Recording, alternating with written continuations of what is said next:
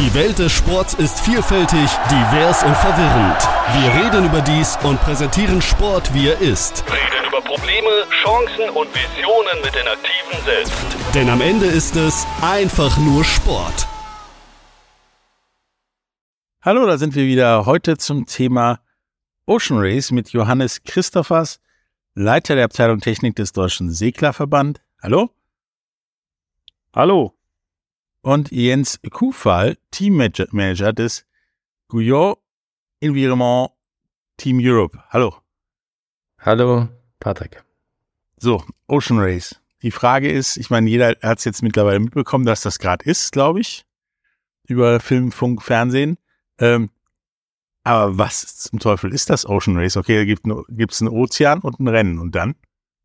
Ja, wenn ich mal den Einstieg äh, machen darf, Patrick, das Ocean Race äh, ist im Grunde genommen ein bemanntes Rennen um die Welt in verschiedenen Stationen auf Hochsee gehenden Rennjachten, ähm, das äh, in Unterbrechung von jeweils vier Jahren, um und bei vier Jahren, ähm, äh, ausgetragen wird und ähm, ähm, genau und 1973, 1974 hat es die erste Variante davon gegeben.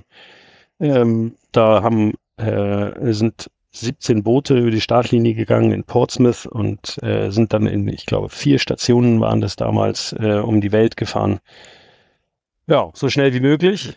Und das äh, Erstaunliche ist natürlich, dass man dabei in die entlegensten Bereiche des Planeten kommt, äh, also weit draußen auf dem Meer, viel weiter, als man sich überhaupt vorstellen kann, viel weiter als normale Schiffe äh, im Linienverkehr jetzt äh, normalerweise hinkommen oder auch äh, sportliche Seejachten. Und es gilt als der Mount Everest des Segelns.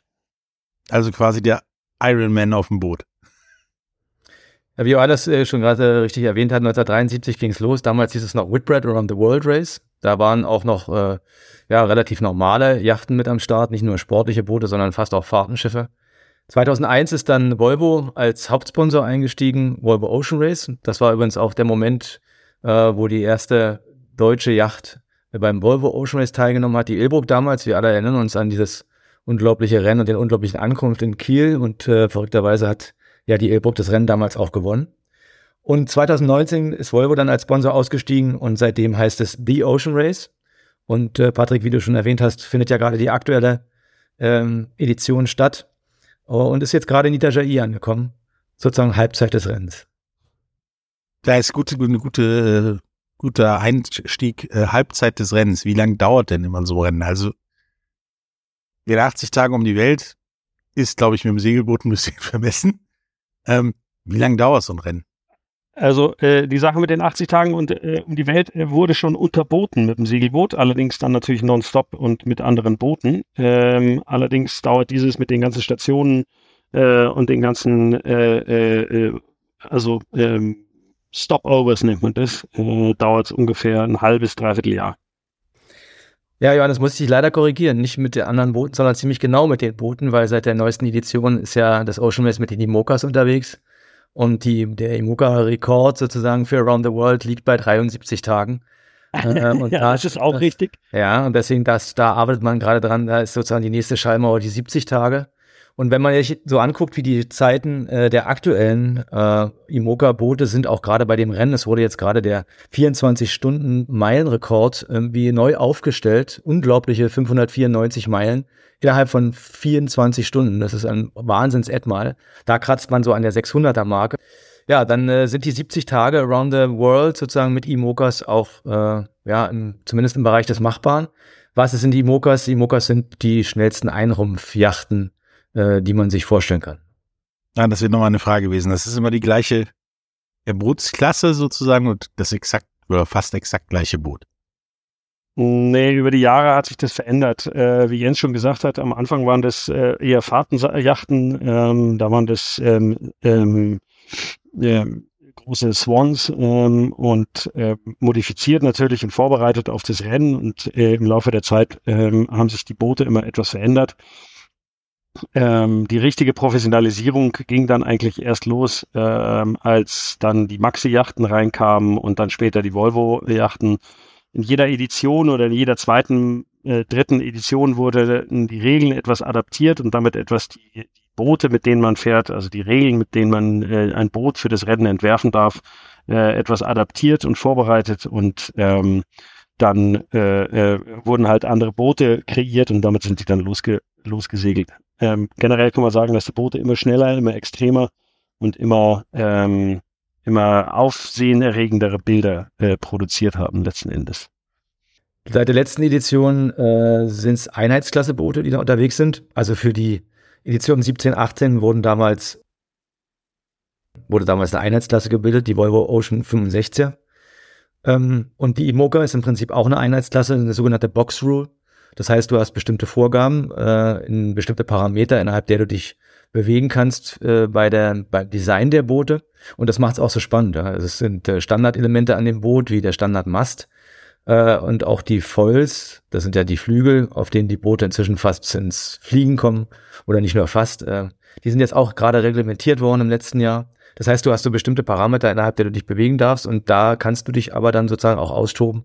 Und das ist auch dabei, ähm, ja, gerade wieder einen großen Schritt zu machen. Also die Boote der neuesten Generation, an die auch bei diesem Rennen jetzt hier teilnehmen, die zeigen auf, dass äh, in den letzten ja, vier, fünf Jahren nochmal ein Riesenschritt gemacht wurde und, äh, und dadurch eben auch so hö höhere Geschwindigkeiten und höhere Endmale zustande kommen. Also habe ich mir das im Prinzip vorzustellen wie ein Formel-1-Auto, wo da gibt es jemand, der macht, der Verband die Vorschriften und daran muss man sich halten beim Design. So, so genau. Der Imoca ist eine, ist eine Bootsklasse wie jede andere Bootsklasse im Prinzip auch. Also ob der jetzt sozusagen Opti oder oder 4-2 segelst oder Imoca ist am Ende des Tages das gleiche, weil du bewegst dich innerhalb einer einer äh, einer einer einer Bootsklasse. Aber sagen wir mal so, Formel 1 auf dem Wasser wäre für mich eher America's Cup. Das ist sozusagen wirklich die Formel 1. Und ähm, Imokas sind dann, sagen wir mal, schon Formel 1 im, im Offshore-Segeln. Also da muss man nochmal differenzieren. Gibt ja Inshore und Offshore. Und beim Offshore-Segeln ist aber die Imoka sicherlich die Formel 1. Das sind alles, das muss man auch dazu wissen und sagen, das sind alles Einzelbauten. Ne? Es ist also hier keine Stangenware, es wird kein, kein Boot, kein Boot wird zweimal gleich gebaut, äh, selbst wenn du in derselben Form, was oft der Fall ist, dass der Rumpf sozusagen die dieselbe Form hat, also solche, solche, solche Formen werden schon zwei, dreimal benutzt. Dann sind aber die restlichen Ausgestaltungen so unterschiedlich, äh, da sind so viele Spielräume, also kein Boot gleich dem anderen und insofern ist es schon wieder ein Formel-1-Auto. Ähm, also wenn, wenn jetzt der Rumpf sich als valide für alle in der erwiesen hat, machen die im Prinzip alle gleich und das wäre bei anderen Dingen wahrscheinlich auch so. Oder Nein, wie habe ich das verstanden? Nee. Okay.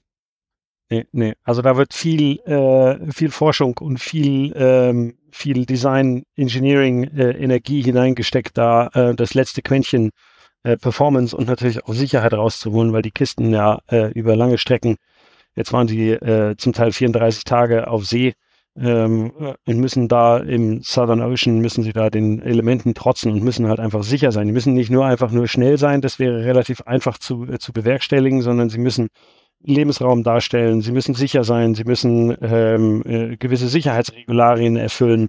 Ähm, und äh, da ist erstaunlicherweise, das finde ich immer sehr interessant in allen Gebieten des, des Yachtdesigns, darüber sprechen wir im Grunde genommen gerade, ist, dass äh, die Voraussetzungen für, für die Boote alle gleich sind und das Produkt, was hinten rauskommt von den Designern, das heißt die Interpretation der Gegebenheiten, ist sehr verschieden. Und äh, das äh, äh, ist, äh, ist faszinierend. Ähm, man sagt auch immer zum Yachtdesign, it's an art and a science. Letztendlich ist es ja auch sowas wie Try and Error. Ne? Also man sammelt natürlich äh, immer weiter Erfahrung. Man profitiert sicherlich auch aus den Designs der Gegner und, und guckt sich da sozusagen ab, was, äh, was äh, funktioniert da gut, was funktioniert da weniger gut. Im Moment ist zum Beispiel gerade oder in letzten, in dieser aktuellen Generation ist es zum Beispiel gerade die Bugform, die sich massiv verändert hat gegenüber der letzten Generation. Da wird wahnsinnig viel experimentiert. Teilweise sind Boote schon in der Form, werden gebaut und dann wird die Bugform nochmal verändert und wird nachträglich nochmal abgesägt und nochmal neu ranlaminiert. Also das, äh, das nimmt teilweise wirklich äh, unglaubliche Auswüchse.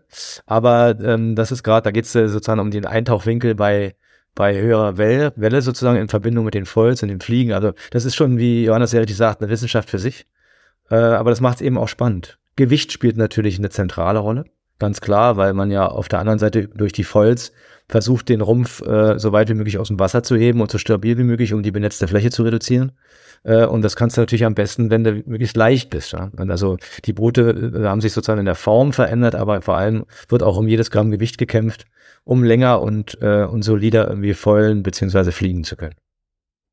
Also gibt's da quasi auch ein, ein Rennen im Rennen, einmal das normale Rennen von so schnell wie möglich von A nach B und dann wahrscheinlich auch das beste Design mit dem wenigsten Verschleiß und allem Möglichen zu haben. Auf jeden Fall, auf jeden Fall, ja. Ja. Da, dazu könnte ich als Teammanager jetzt aktuell gerade noch wesentlich mehr erzählen, weil es gibt nicht nur ein Rennen sozusagen beim Volvo Ocean Race im Rennen, sondern es gibt eigentlich viele Rennen nebeneinander.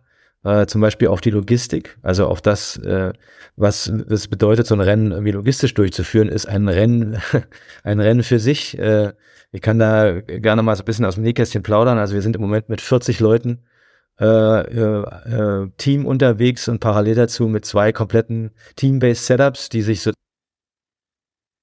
um die Welt bewegen. Und äh, das bei der heutigen äh, Situation, das ist ja durch Corona alles nicht einfacher geworden, deswegen ist das Rennen ja auch nochmal verschoben worden. Und das alleine ist eine im wahrsten Sinne des Wortes Rennen um die Welt, äh, dafür zu sorgen, dass äh, sozusagen die Shore Crew und die ganze Ausrüstung und das ganze Setup drumherum, um die Teams, um die Segelteams und die Boote rechtzeitig vor Ort sind äh, und dann eben einsatzfähig und arbeitsfähig sind. Das ist eine extreme Herausforderung geworden. Äh, das allergrößte Rennen, das allergrößte Rennen ist natürlich das Rennen um das Geld, äh, weil ohne Geld passiert wie überall im anderen Leben auch überhaupt gar nichts. Also wir haben da multiple Aufgaben und äh, Aufgabenstellungen und Rennen, die die es gilt zu bestreiten. Und wenn du dann an allen Fronten irgendwie einigermaßen performst, dann schaffst du es, äh, ja, nach vieler Jahre Arbeit äh, tatsächlich an so eine Startlinie. Äh, das ist richtig mit dem Geld, äh, was du sagst. Ähm, und da ist es natürlich nicht vergleichbar mit zum Beispiel dem Rennsport oder dem Rallye-Sport oder so, wo man die Autos einfach verfolgen kann und sehen kann und diesen vollgebrandet bis zum Umfallen. Und es ist relativ einfach, Sponsoren zu finden, weil auch die mediale Präsenz äh, wesentlich größer ist. Da sind wir im Segelsport, auch wenn es jetzt hier um den Mount Everest des Segeln geht, ähm, sind, haben wir da immer noch einen, einen, einen weiten Weg zu gehen und äh, sind immer dann noch eine Nischensportart. Weil die Boote eben weit draußen sind, man kann sich das nicht vorstellen, wie sie funktionieren, wie die überhaupt losfahren. Die meisten Leute haben da wenig, wenig Bezug zu. Und äh, das hat dann eben auch die Folge, dass das Rennen nach dem Geld äh, äh, schwieriger wird. Aber am Ende gibt es nur, nur einen Pokal quasi, für den der am schnellsten angekommen ist? Oder gibt es auch so, ja, wie, wie bei der Formel 1 Technikklassen und so weiter? Nee, es gibt die Haupttrophäe. Das ist der Sieg beim Ocean Race. Ähm, aber dazu muss man sagen, es gibt natürlich noch viele Unterkategorien und es gibt für jedes Lake, im Prinzip ist es ja eigentlich eine, eine Aneinanderreihung von einzelnen Regatten, wenn du so willst. Also es sind ja sieben, es sind sieben Etappen und, äh, und im Prinzip äh, gibt es ja, gibt's ja jedes jeweils einen Sieger, dann gibt es noch sogenannte Import Races. Das heißt, es wird also nochmal ähm, ja, auch für die Zuschauer und auch für die, wie Johannes es gerade richtig bemerkt hat, für die mediale Aufarbeitung auch nochmal so ein kleiner, kleiner Wettkampf irgendwie im, im Vorfeld der großen Etappe ausgetragen. So ein bisschen Inshore-mäßig, obwohl die Boote, die Mokas dafür wirklich nicht geeignet sind. Aber man macht das eben trotzdem. Äh, und es gibt spektakuläre Be Bilder irgendwie. Ähm, also es gibt da viel, viel zu gewinnen äh, und, und viel zu verteilen. Aber am Ende des Tages gibt es die eine Trophäe. Und das ist der Sieg beim Ocean Race. Also quasi ähnlich, ähnlich der Tour de France oder so, wo am Ende gibt's so kann man das ein, sagen, ja. Ein Gewinner und vorher gab's ein paar kleinere Titel wie Bergwertung und Sprint. Sowas in der, ja, genau. Ja, so kann man ja. sagen. Ja, das ist ein guter Vergleich.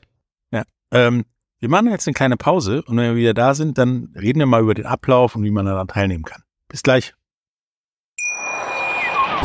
Schatz, ich bin neu verliebt. Was? Da drüben. Das ist er. Aber das ist ein Auto. Ja, eben. Mit ihm habe ich alles richtig gemacht. Wunschauto einfach kaufen, verkaufen oder leasen. Bei Autoscout24. Alles richtig gemacht.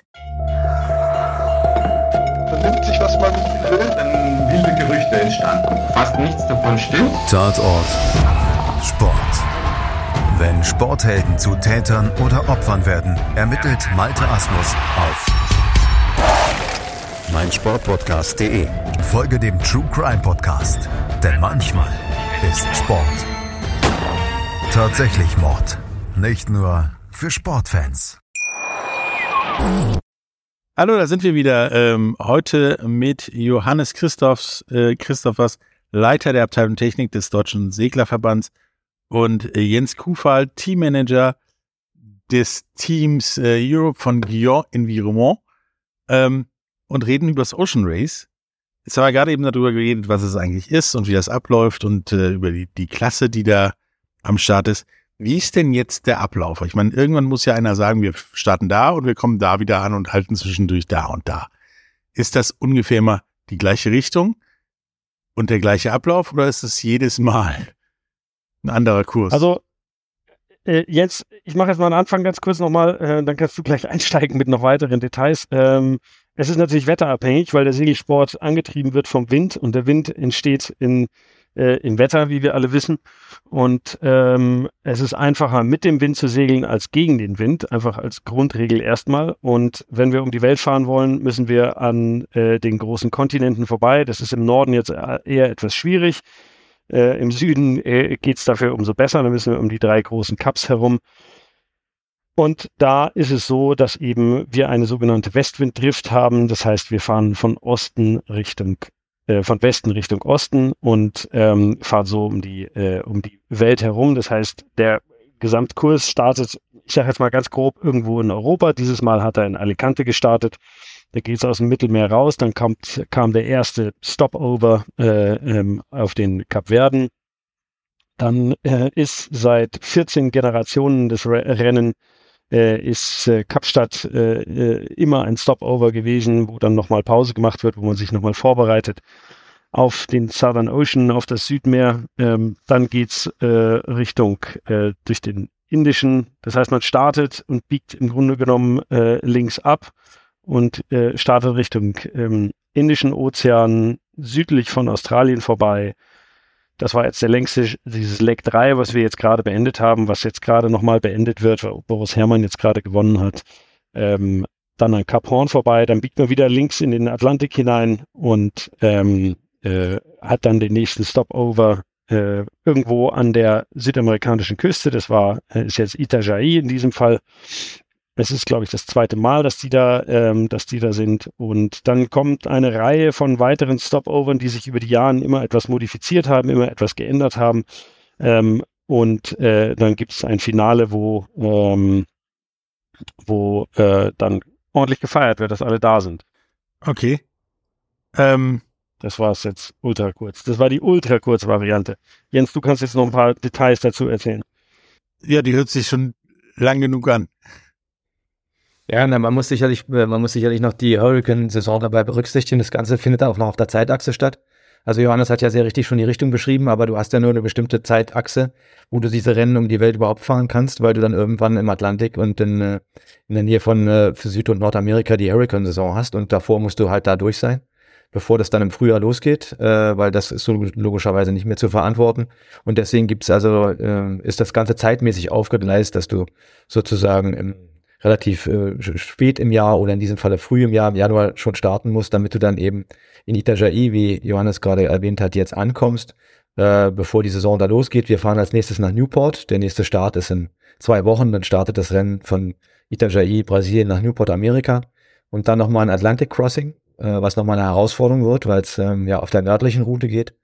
Äh, und dann kommst du in Europa an, Aarhus, und dann werden wir ja das erste Mal seit 20 Jahren wieder deutsche Gewässer durchfahren. Es gibt ein Flyby in Kiel, was äh, sicherlich was ganz Besonderes wird, um dann nach Den Haag zu kommen und noch einmal um Europa rum und dann werden wir Anfang Juli in Genua einlaufen äh, und ja, nach einem guten halben Jahr dieses Rennen äh, beenden, was natürlich äh, ja eine verrückte Geschichte ist.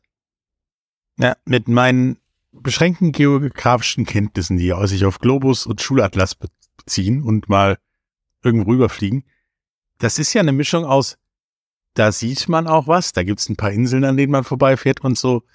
Im Atlantik, da ist nix. Da fährt man von A nach B durchs gefühlte Nichts und naja, auch sehr wechselndes Wetter.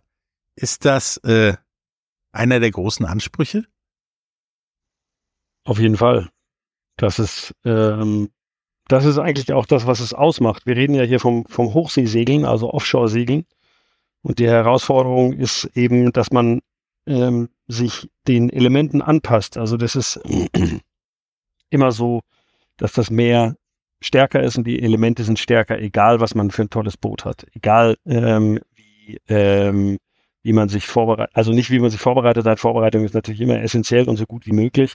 Ähm, aber die Elemente sind immer stärker. Das ist also erstmal das Erste, worauf man sich äh, äh, einstellen muss. Die Herausforderung ist im Grunde genommen, dass du die, ähm, die Elemente, den Elementen trotzen musst. Auf der einen Seite ähm, ist das Wetter und die Elemente sind immer stärker. Auf der anderen Seite äh, hast du natürlich die Navigation. Du bist weit weg von zu Hause. Du bist vollkommen autark auf deinem Schiff. Du musst überleben. Im letzten Endes geht es immer nur ums Überleben, dass du da heile wieder rauskommst aus der ganzen Chose. Ähm, und äh, wenn dann auch noch was kaputt geht, hast du natürlich ein doppeltes Problem. Wir hatten jetzt äh, Probleme an den Mast, haben wir gesehen an der, beim Ocean Race diesmal. Äh, wir haben Probleme an Rudern gesehen. Und jetzt am Schluss auch noch äh, bei Kollisionen mit irgendwelchen unidentifizierten Objekten hatten wir, äh, äh, haben wir äh, Risse in der Bordwand gesehen, wo ein bisschen Wasser reingekommen ist, oder Wassereinbruch war, was immer das Gefährlichste ist, was man haben kann. Das heißt, man muss vorbereitet sein auf jeden, auf jede Situation und trotzdem natürlich navigieren und sicher sein und schauen, dass man, dass man ankommt. Das ist das eine. Auf der anderen Seite hat man natürlich dann die, Navigation hier in Europa, wo man durch die engen Fahrwässer, äh, gerade wenn wir jetzt hier wieder durch Dänemark und in die deutschen Gewässer kommen, das sind enge Fahrwässer, Fahrwasser im Vergleich zu dem, was, wo die Boote jetzt gerade gefahren sind. Ähm, das sind, äh, ist ein ganz anderes Segeln, weil es äh, man permanent schauen muss, was los ist. Untiefen, es ist sehr flaches Gewässer, ähm, die Fahrwasser muss man einhalten, da ist sehr viel Schiffsverkehr. Das heißt, man ähm, hat weniger Zeit zu entspannen und dazu kommt, dass die Boote sehr, sehr schnell fahren äh, und äh, die Reaktionszeiten deswegen kürzer sind. Das heißt, der äh, die Wache muss noch äh, besser sehen, dass da äh, alles glatt läuft. Okay, was sind denn das meistens für unidentifizierbare Objekte, die so ein Loch in so ein Boot hauen? Ja, also es sind viele Container, die schwimmen, weil die Container gehen doch immer wieder äh, über Bord ähm, und dann sind es oftmals schlafende Wale. Ne? Also man weiß es halt einfach nicht immer. Ähm, so, das sind so die, die Optionen, die man hat. Oder vielleicht eine Fischerboje, die sich losgerissen hat, die da irgendwo treibt. Äh, das sind ja zum Teil sehr große Bojen.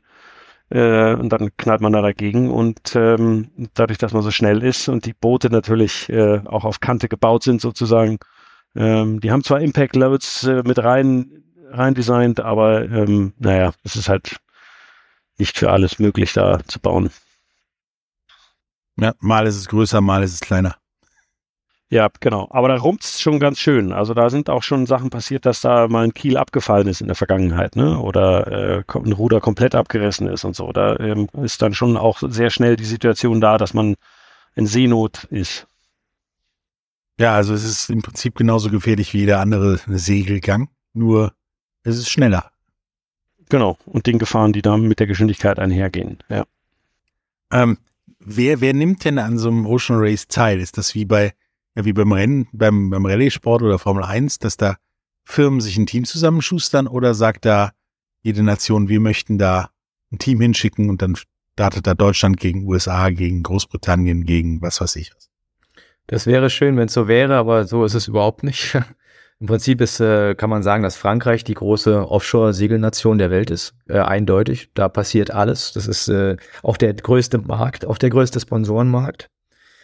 Ähm, und am Ende des Tages ist es so, dass es eine bestimmte Anzahl von Rennstellen in Frankreich und auch also sonst international gibt. Es gibt einen, einen Stall aus England, es gibt eine Kampagne aus Amerika, ähm, also Einzelkampagnen aus, der Rest der, aus dem Rest der Welt.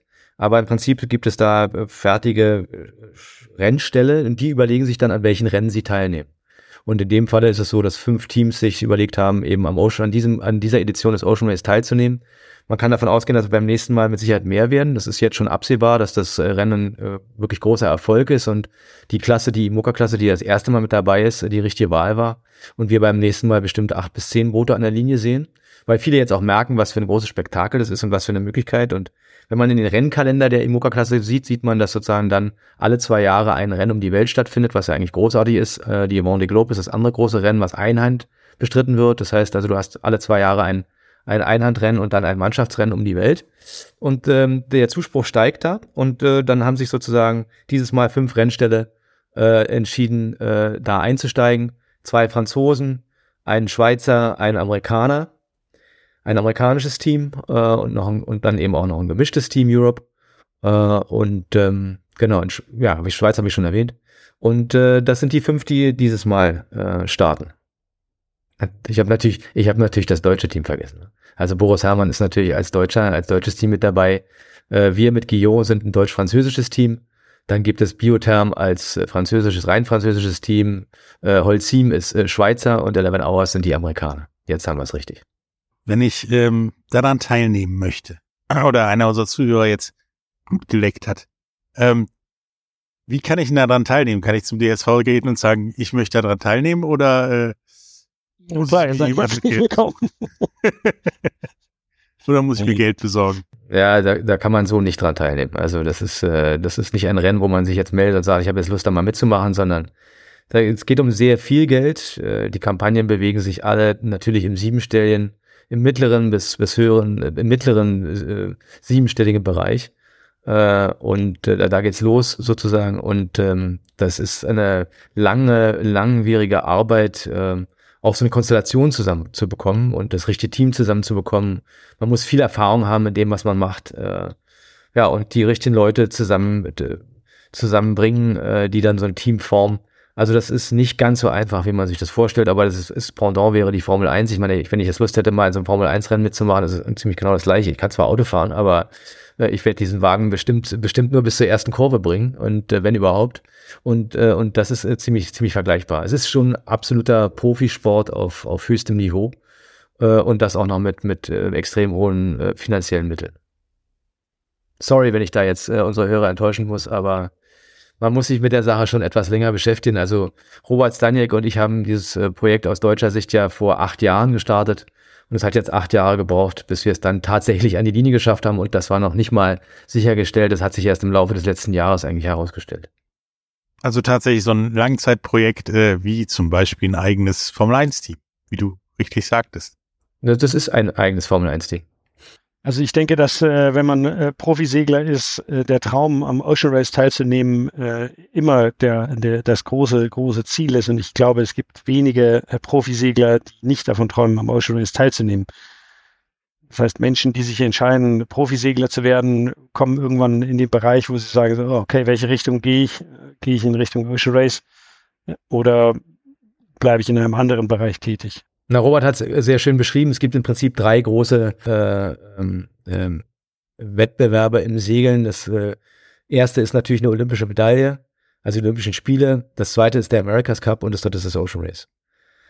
Inzwischen muss man dazu allerdings sagen, hat sich die Vendée Globe, also das Einhandrennen äh, um die Welt auch äh, als sehr stark entwickelt und erwiesen. Da nehmen inzwischen 40 Leute pro Edition daran teil. Also da muss man sicherlich die Vendée Globe inzwischen auch dazu zählen.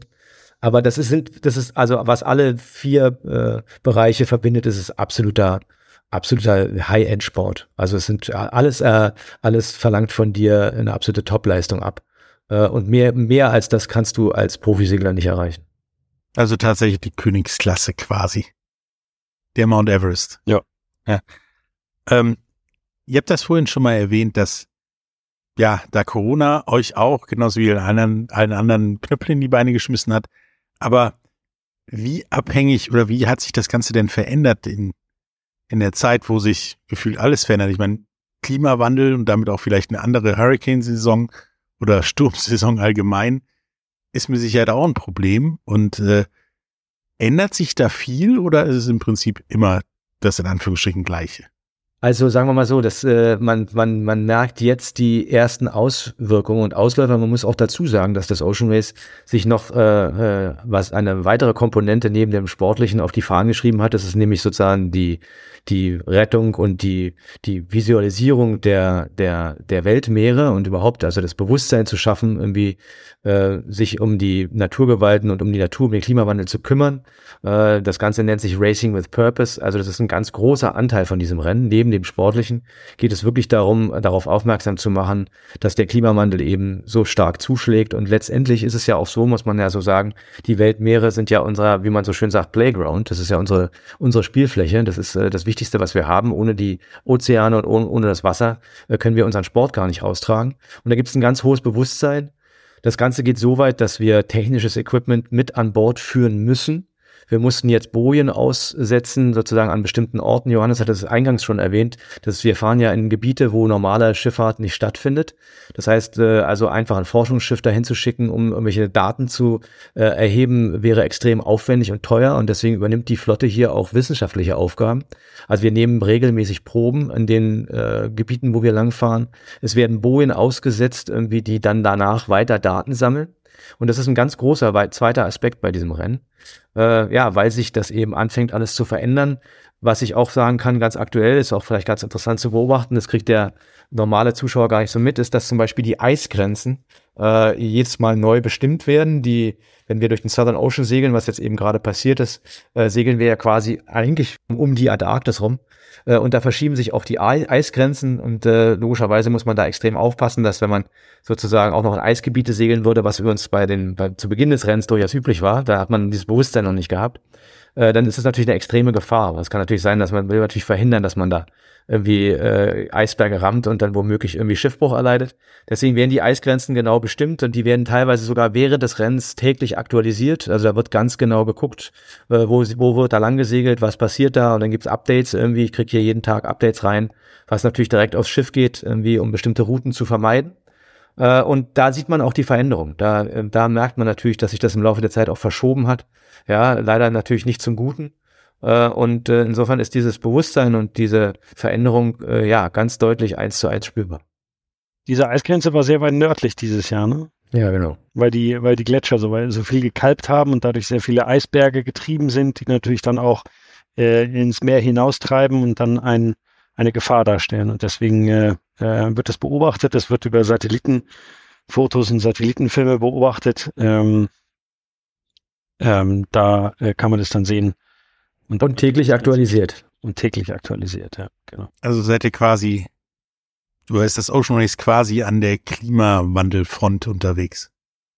Definitiv. Also in, in hohem Maß. Es gibt im, im Rahmenprogramm des Ocean Races auch noch sogenannte äh, Ocean Race Summits. Da werden Leute eingeladen, irgendwie Keynote-Speaker. Wir hatten auf den Kapverden äh, keinen geringeren als äh, den UN-Generalsekretär Guterres, der da Keynote-Speaker war. Ähm, und äh, das wird einfach um die Aufmerksamkeit geworben für den Klimawandel, für das ganze Problem, für die ganze Situation.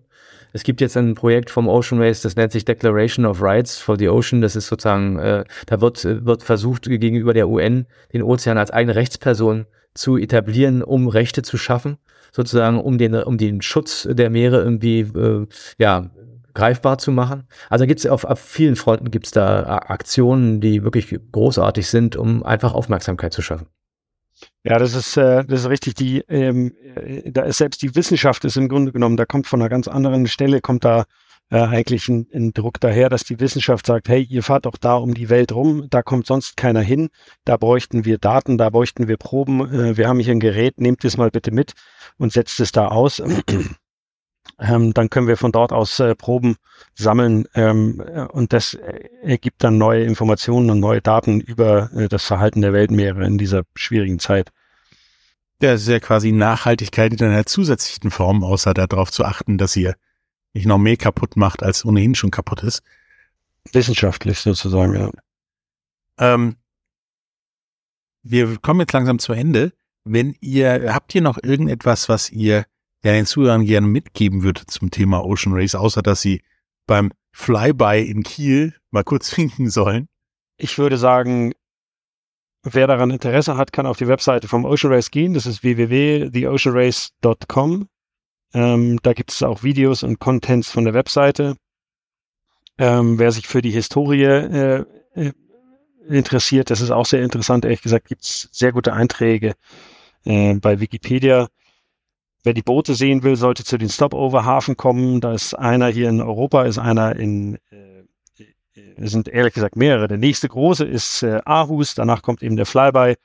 Äh, in Aarhus könnte man sich die Boote anschauen. Äh, in Genua ist dann das große Finale. Äh, Zwischendrin noch Den Haag. Inzwischen, ja. genau, dazwischen ist noch Den Haag. Also es gibt ein paar Stopovers, wo man hingehen kann. Ähm, und ich kann es wirklich nur jedem Segelbegeisterten oder auch nur einem, den es interessiert, äh, was da, was da läuft, äh, wirklich nur empfehlen. Die Atmosphäre ist fantastisch.